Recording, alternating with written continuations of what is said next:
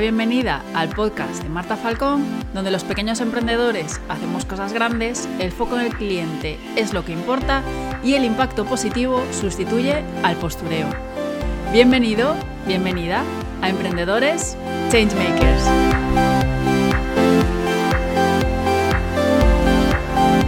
En episodios anteriores ya hemos mencionado al dispersor, que es este mono que tenemos en la cabeza que al final lo que nos hace es, mm, pues como su propio nombre indica, dispersar la energía, dispersar nuestro foco, dispersar nuestro tiempo, ¿no? Y como tenemos los emprendedores y emprendedoras Changemaker esta naturaleza de experimentar, probar cosas, de curiosidad, de que somos gente súper inquieta, pues al final estamos abriendo melones todo el día. Pues nos apetece probar aquello, viene alguien y nos propone otra cosa y también les decimos que sí, ¿no?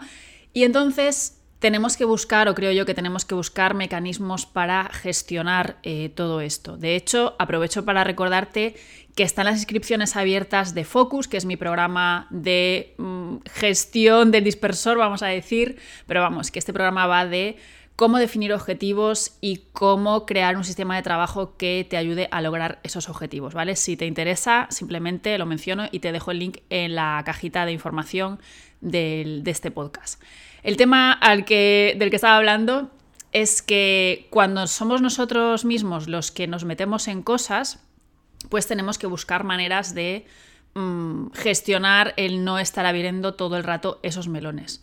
Pero luego también es verdad que hay otro tema, que es cuando alguien viene y nos propone una colaboración o nos propone crear algún tipo de eh, sinergias, que obviamente siempre es fantástico tener esta actitud de explorar posibles sinergias con otras personas que puedan tener los mismos valores que tú, que compartan una visión similar a la que tiene tu negocio. Obviamente esto es fantástico, pero es verdad que si mm, cada uno o cada una que aparece por la puerta con una propuesta, pues la aceptamos, puede suponer un problema, porque sigues abriendo melones y melones y melones y ya se te acumulan con los tuyos, los de los demás, y al final es un caos, ¿no? Entonces, para mí, una parte fundamental de estas posibles colaboraciones, ¿vale? Dejando ahora a un lado los melones que ya tú abres porque te sale abrirlos, es tu naturaleza. Pero ahora nos vamos a referir un poco a los que nos invitan otras personas a abrir, ¿no? Gente que te escribe y te dice, oye, ¿por qué no colaboramos en esto? ¿Por qué no te vienes a mi podcast? ¿Por qué no nos juntamos y hacemos una formación de no sé qué? Vale, pues todos estos melones al final eh, también hay que gestionarlos, ¿no? Porque el tiempo es finito, los recursos de tu empresa también son finitos, por desgracia, y tenemos que ver muy bien a qué decimos que sí y a qué decimos que no, obviamente. Entonces, para mm, hacer este ejercicio y para saber un poco discernir a lo que estás diciendo que sí y de verdad tienes que decir que sí porque te encaja, pues creo que hay como cuatro elementos que nos llevan automáticamente a la gente que somos así de curiosa y de inquieta a decir que sí sin habernos pensado bien si nos vale la pena o no meternos en ese jardín, ¿vale? Porque Sí, nos puede parecer todo muy interesante y de hecho nos parece interesante si nos apetece hacer muchísimas cosas, pero la realidad es que no tenemos tiempo para todo y quizás en nuestra empresa ahora mismo esa iniciativa no encaje. Entonces te quiero compartir cuatro mm, temitas que puede haber detrás de ese sí, de ese melón que abres con una propuesta externa que te llega y que quizás no debes estar diciendo que sí sino que eh, lo estás haciendo o estás diciendo que sí por uno de estos cuatro motivos, por los cuatro, por dos, por uno, no lo sé. Tú me dirás si te sientes identificado o identificada con alguno de estos motivos por los cuales abres melones con otras personas, dices que sí a demasiadas cosas. El primero de los motivos puede ser FOMO, ¿no? Esta tendencia que hay ahora desde que las redes sociales están en nuestras vidas, que es esto de eh, fear of missing out, ¿no? Creo que se dice así. eh, que es miedo a perderte algo, ¿no? Algo importante o algo eh, excitante o, motivador. Ese miedo a perderte una oportunidad que quizás no se vuelva a repetir o una colaboración que de repente, ostras, qué guay han pensado en mí para esto, qué honor, qué lujo, no sé cuántos. Pues ese miedo a perdértelo y a pensar que quizás no haya más oportunidades en el futuro similares a esa, pues puede hacerte mm, decir que sí con demasiada prisa.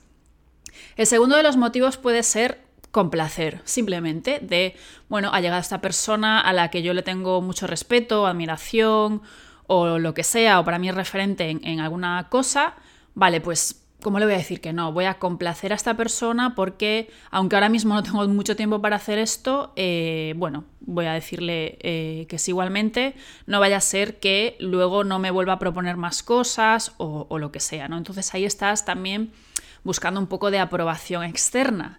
Esto sucede también eh, muchísimo, ¿no? El tercero de los motivos puede ser un tema de miedo a centrarte en lo que tú sabes que de verdad es importante para tu empresa, porque está en tus objetivos, porque eh, sabes desde hace tiempo que tienes que poner el foco y el núcleo del trabajo en, esa área. Y quizás pues aparece una oportunidad de eh, dispersarte en otra cosa por la puerta y dices, venga, va, me meto en esta otra cosa solo por no enfrentarme a lo verdaderamente difícil que, y, lo que en realidad tengo que hacer dentro de la empresa, ¿no? Es como, eh, yo qué sé, tienes que ponerte a lavar ropa o atender algo o lo que sea y tu pareja te dice, oye, ¿por qué no vemos una peli en Netflix? No, pues cualquier otra cosa que te propongan va a ser mejor que ponerte al arduo trabajo que es importante y que tienes que hacer y al que tienes que de verdad dedicarte. Es un poco el miedo a que pues quizás no te salga o que quizás... Eh, no consigas los resultados esperados de alguna manera, ese miedo pues puede hacerte que te desvíes. Y el último punto del que quería hablarte es demostrar, demostrarte a ti mismo y demostrar a los demás que estás capacitado o capacitada para cualquier reto que te propongan, ¿no? Te aparece una propuesta interesante por la puerta, porque lo dicho, no es que las propuestas que te hacen no sean interesantes, no sean apetecibles, no tengas eh, esa inquietud de meterte. No, no, si te metes con la motivación hasta los topes. Pero igual no toca, ese es el, tema, ¿no? Pues demostrar que estás capacitado para hacerlo, demostrártelo a ti mismo eh, o, simplemente que te mole meterte en retos que, al final, pues eso, ¿no? Que demuestra tu evolución, tu crecimiento y te ayuda a crecer más, a evolucionar más, ¿no? Que te, que te cojas las cosas como eso, como retos pues te puede llevar una actitud un tanto perjudicial de al final tener que estar permanentemente demostrando lo que vales y lo que vale tu empresa y lo que vale tu equipo, todas estas cosas, ¿no? Entonces, recordamos, hacemos un resumen, el tema del miedo a perderse algo importante, el tema de complacer a los demás, el miedo a centrarte en lo verdaderamente importante de tu empresa, y el tema de demostrar que tienes la capacidad de superar cualquier reto. Dale una vuelta, piénsatelo, es un tema para reflexionar bastante. Yo no solo esto me ha pasado a mí, sino que lo he visto que le pasa a, muchas otras personas emprendedoras. Es súper habitual, ¿vale? Esto de meterte en jardines que, no tocan por, a mi modo de ver, por uno de estos cuatro motivos o por los cuatro, muchas veces. Me parece un ejercicio interesante que, bueno, que puede ayudarte a priorizar qué melones abres y qué melones no. Así que bueno, espero que la reflexión te sirva. Y hasta aquí eh, el podcast de hoy. Espero que te haya gustado, espero que te haya parecido interesante. Como siempre digo, que la conversación continúe en Instagram. Me encuentras por allí como arroba soy Marta Falcón. Y allí pues la verdad es que salen, o sea, tengo charlas súper interesantes con las personas que estáis al otro lado. Así que yo feliz de seguir aprendiendo y de que en comunidad eh, sigamos enriqueciéndonos los unos a los otros. Muchísimas gracias por estar al otro lado y te veo en el próximo episodio. Chao, chao.